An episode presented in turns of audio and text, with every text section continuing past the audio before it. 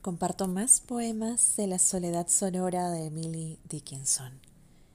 ¿He de emplearte? preguntó el poeta, a la palabra que consideraba.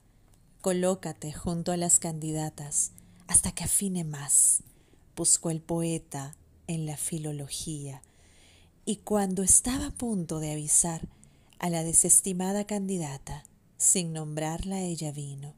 Tal suerte de visión pidió llenar el mundo, sin que medie llamada, el ángel se revela. Di toda la verdad, pero di la sesgada. El éxito consiste en el rodeo, para nuestro deleite vacilante, brillante en demasía, es la excelsa sorpresa que encierra la verdad, igual que ante los niños, con amables palabras, quitamos importancia a los relámpagos. Debe resplandecer la verdad gradualmente o cegará a los hombres. Sostienen a la casa los puntuales hasta que se concluye.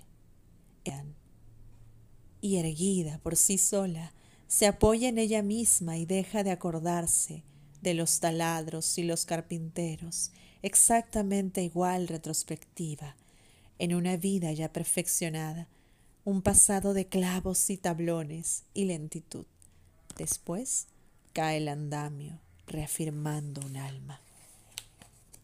Con dulce desdén se nos entierra, pues la senda hacia el polvo en quien la alcanza vuelve inútil el bálsamo de aquella religión que cree con igual ardor que duda.